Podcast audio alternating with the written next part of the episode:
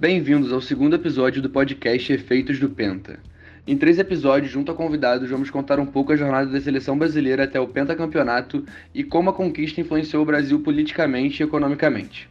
Nesse episódio, a gente vai contar um pouco de como a gente acha que o futebol mudou de 2002 até aqui e relembrar alguns momentos da Copa do Mundo.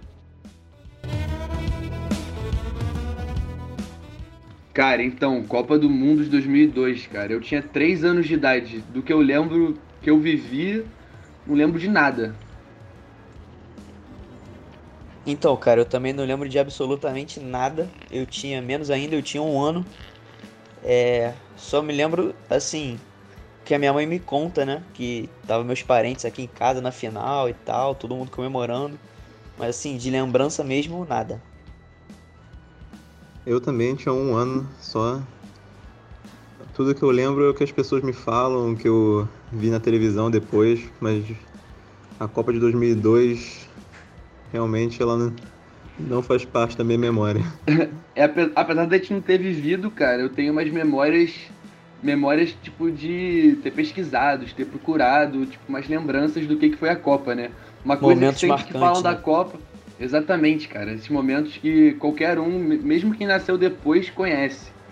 Tipo, quando o fenômeno apareceu com aquele corte de cabelo na final, cara. Sempre que eu lembro da Copa de 2002, aquilo vem na minha cabeça, cara. Aquele corte do Cascão.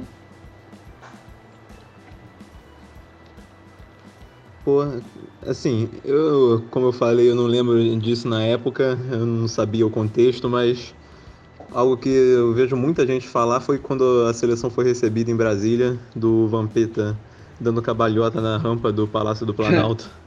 Cara, vi Aquilo- isso, cara. foi uma cena que ficou pra história. Cara, isso é muito bom. Até o presidente tava, cara. O presidente na época era o. Fernando Henrique, né? Na frente do presidente, o cara dá umas cambalhotas comemorando. muito bom, cara. É. Outro momento que todo mundo lembra também é aquela cena no jogo contra. Foi na semifinal, né? Da Copa, se eu não me engano. Foi contra. Vocês lembram contra quem foi? Foi contra a Turquia, se eu Foi não me contra a engano. Turquia, isso, isso. Do Denilson correndo do time inteiro da Turquia na linha de fundo. Botando todo mundo pra trás. É. Cara, esse time da seleção era muito bom, cara. Só de lembrar de você ver quem é que tava jogando. Foi um. Cara, era uma das melhores seleções brasileiras da história mesmo. Realmente.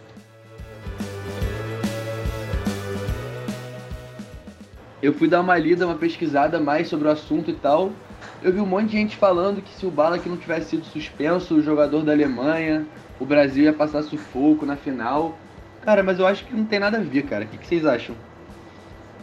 É, cara, tipo assim, o Balak era o melhor jogador da Alemanha, né? Se você não contar o Oliver Kahn, que era o goleiro, o Balak era o melhor jogador da Alemanha, mas mesmo com ele em campo, eu acho que o Brasil, a Alemanha não teria chance de vencer o Brasil naquela final. Pois é, como o Felipe falou, o Oliver Kahn, ele tava cotado para ser o melhor jogador da Copa, né? Ele foi o melhor ano. jogador da Copa. Foi? Foi. É, então, mas ele foi mar... ficou marcado na final por causa da... do rebote que ele deu no... no gol do Ronaldo, no primeiro gol do Ronaldo. Assim, é, por mais que a... a seleção brasileira não tenha tido uma excelente performance na... nas eliminatórias para aquela Copa, quando começou a Copa acon- aconteceu alguma coisa que eles começaram a jogar muito, assim. Eu acho que não tinha como eles perderem aquela Copa, não. Cara, os vídeos que a gente vê, né, que foram postados na época, era o começo do YouTube. Eu não sei nem se. Na verdade, nem tinha YouTube na época, né? Mas no começo do YouTube tinha muito conteúdo sobre isso. Eu era muito novo, muito viciado em futebol. Cara, você viu os vídeos daquela seleção? Parecia que os caras se conheciam há 20 anos. Todo mundo ali era melhor amigo, todo mundo ali se amava muito. Parecia que era uma conexão que, que rolava naquele time. Tipo, acho que podia ter três balas aqui no- na Alemanha que o Brasil ia ganhar dos caras e aquela Copa não tinha jeito. É, realmente, esses vídeos que tinha da época deles no vestiário, né? Mostra que eles realmente tinham uma conexão muito forte, né? Eles no, no ônibus, indo pro jogo também, no vestiário, todo mundo tocando pagode, jogando altinha, todo mundo tranquilo. Realmente parecia que eles eram muito amigos. E ao mesmo tempo que, ti- que eles eram. que eles, pô, tinham essa recriação toda, eles estavam com a mente focada no jogo também. Você via que na hora do vestiário tava todo mundo com aquela cara de mal, aquela cara de jogador ruim mesmo que tava ali para ganhar. Eu acho que isso é uma parada que marca também, porque apesar de tudo, tipo, eles eram profissionais, aquilo ali era a profissão deles. E eles passavam isso para quem assistia os jogos. Tipo, eles não eram eles não estavam ali a passeio, sabe? Era uma parada muito maneira. É, exatamente, eles tinham esse entrosamento dentro e fora de campo. Isso que era espetacular, assim, daquele elenco. Grandes estrelas que eram os destaques do seu time se juntando na, na seleção e dando liga um com, uns com os outros, né? Eu achei isso realmente bem impressionante. Eu acho que uma das melhores seleções que a gente já teve, com certeza.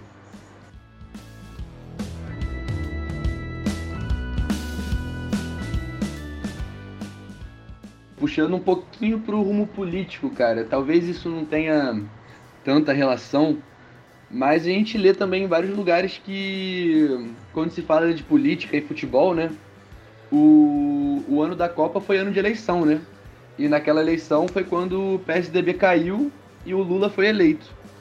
E a, naquela época o Brasil era muito unido, né? E a seleção realmente deu, uma, deu um gás para essa união toda do, do, do, povo brasileiro, de estar tá todo mundo junto, torcendo para a seleção e tá todo mundo meio que na mesma página. E o Lula ganhou com quase 70% dos votos. Será que a, a, a, Copa pode ter influenciado um pouco ou o Fernando Henrique Cardoso já tinha dado o que tinha que dar ali naquele momento? O que, que vocês acham? É, cara, tinham vários problemas assim no, com o governo do Fernando Henrique. O, a população já estava bem insatisfeita com algumas medidas que ele estava tomando. Eu não sei, não sei dizer se a, a Copa teve algum efeito. Talvez pudesse ter o efeito contrário, né? Com a vitória da Copa, talvez o, a população brasileira ficasse mais otimista com aquele governo.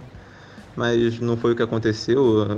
Os fatores que ocorreram antes, com a crise econômica de, que aconteceu na, na, América do Sul em 2002, a, desde de, de o Plano Real de 94, diversos fatores acabaram fazendo com que o governo do Fernando Henrique estivesse sendo bem contestado naquela época. Cara, na minha opinião, eu, eu acho que assim. Eu não acho que o resultado da Copa influencia na, nas eleições, não. Porque a gente pode olhar para uma outra perspectiva também, a Copa de 2014, né? Que foi do próprio Brasil.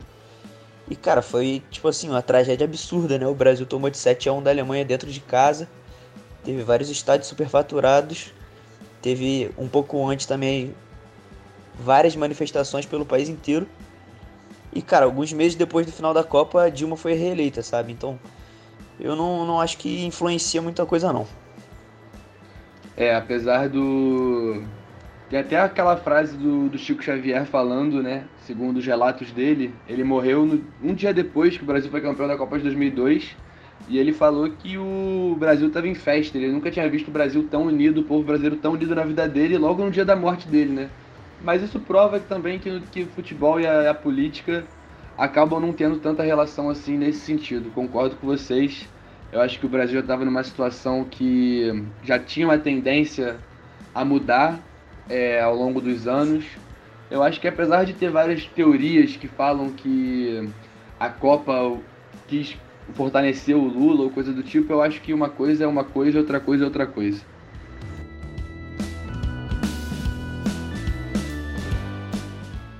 Mas foi até interessante você puxar o assunto da Copa de 2014, do 7 a 1 que é impressionante como que a seleção mudou, né, do ano de 2002 até hoje. Que a seleção era era, era idolatrada por todo mundo, não tinha uma pessoa que não amava a seleção brasileira e hoje a gente vê um monte de gente torcendo contra, cara. O que, que será que mudou tanto para as pessoas hoje estarem torcendo contra o Brasil, contra a seleção brasileira? Olha, na minha uh, opinião, acho que o futebol brasileiro ele meio que parou no tempo depois de 2002. Porque a gente nunca teve a mesma performance em Copa do Mundo, a gente ganhou algumas Copas da Confederações, Copa América, mas na Copa do Mundo em si, que é o grande evento do futebol, a gente nunca conseguiu a mesma performance. O time, a seleção brasileira em si, ela não encantava do mesmo jeito que era em 2002. E o futebol brasileiro, o campeonato brasileiro passou por uma mudança forte, né, que ele passou a ser disputado em pontos corridos. Mas o futebol, eu acho que ele também ele mudou ao mesmo tempo que ele ficou parado no tempo. Porque enquanto os, os outros países estavam evoluindo, a gente ficou meio estagnado assim.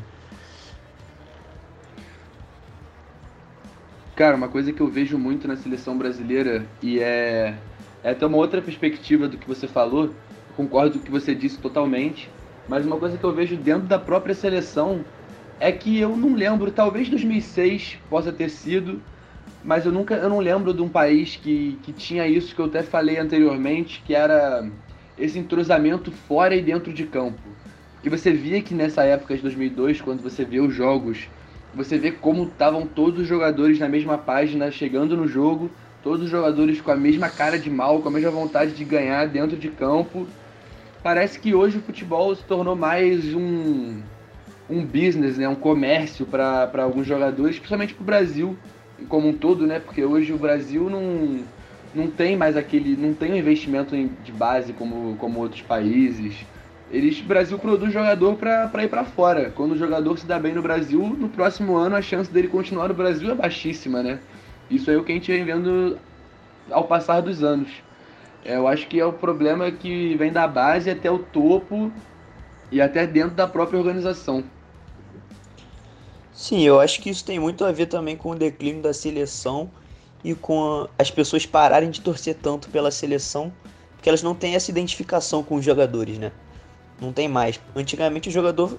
Pô, os jogadores que jogavam na seleção jogavam todos no Brasil, né? Agora você vê o garoto sobe da base, joga um ano no Brasil e já é vendido para Europa. Então a torcida do, bra do, brasileiro não tem identificação com aquele jogador, né? Com aqueles jogadores que estão ali vestindo a camisa da seleção. Muitas vezes eles é, acham que eles só pensam em dinheiro, não estão nem aí para a seleção, né? Não sei se isso é verdade também, pode ser até ser. Mas falta essa Mas identificação. Eu até, eu até concordo com os jogadores nesse sentido de pensar só em dinheiro, porque vida de atleta, cara, vida de atleta não é para sempre, né? É uma carreira de 10 anos no máximo, se você for bem sucedido pra caramba, né? Então, às vezes, pô, o, Brasil investe pouco na base, investe pouco no, nos jogadores, nos próprios times, que quando um time começa a investir muito, como foi o Cruzeiro no começo da década, apesar do Cruzeiro estar em crise hoje, como está sendo o Flamengo nos últimos anos, que consegue manter seus jogadores, vira um time sensacional, vira um time sensação que ganha tudo, porque é o potencial que o Brasil tem. O Brasil tem esse potencial de ganhar tudo. É, se você investir no, no, do começo até o final, trazendo jogadores que jogavam fora. O Flamengo trouxe o Felipe Luiz, que é um jogador brasileiro que ganhava muito dinheiro fora.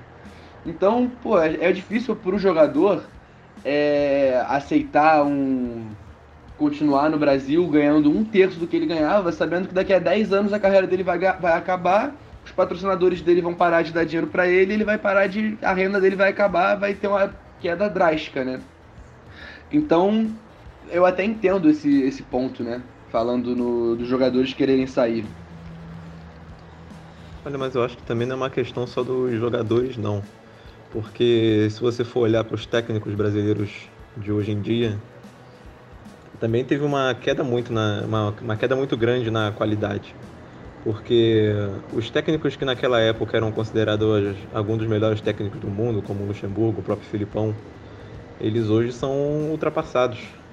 Se você vê os dois últimos campeonatos brasileiros, no ano passado os dois primeiros times eram comandados por estrangeiros, o Flamengo do Jorge Jesus e o Santos do São Paulo e nesse ano, o, os três primeiros colocados, o Inter do Cudê, o Atlético Mineiro do São Paulo e o Flamengo também do Domenech, eles também são comandados por técnicos de fora do Brasil.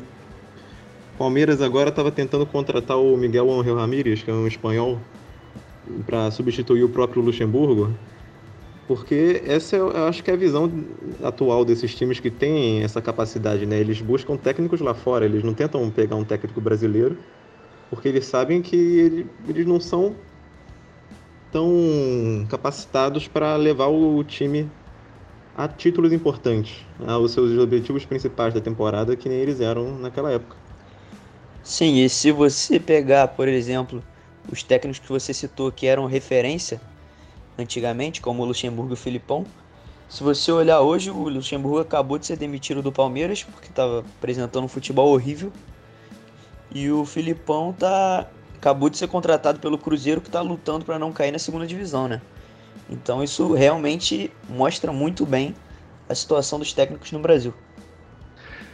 É, esse cenário realmente é muito desfavorável para o futebol brasileiro e infelizmente o que resta da gente fazer é torcer, né, para que a próxima geração de, de técnicos brasileiros seja tão bem sucedida quanto foi naquela época.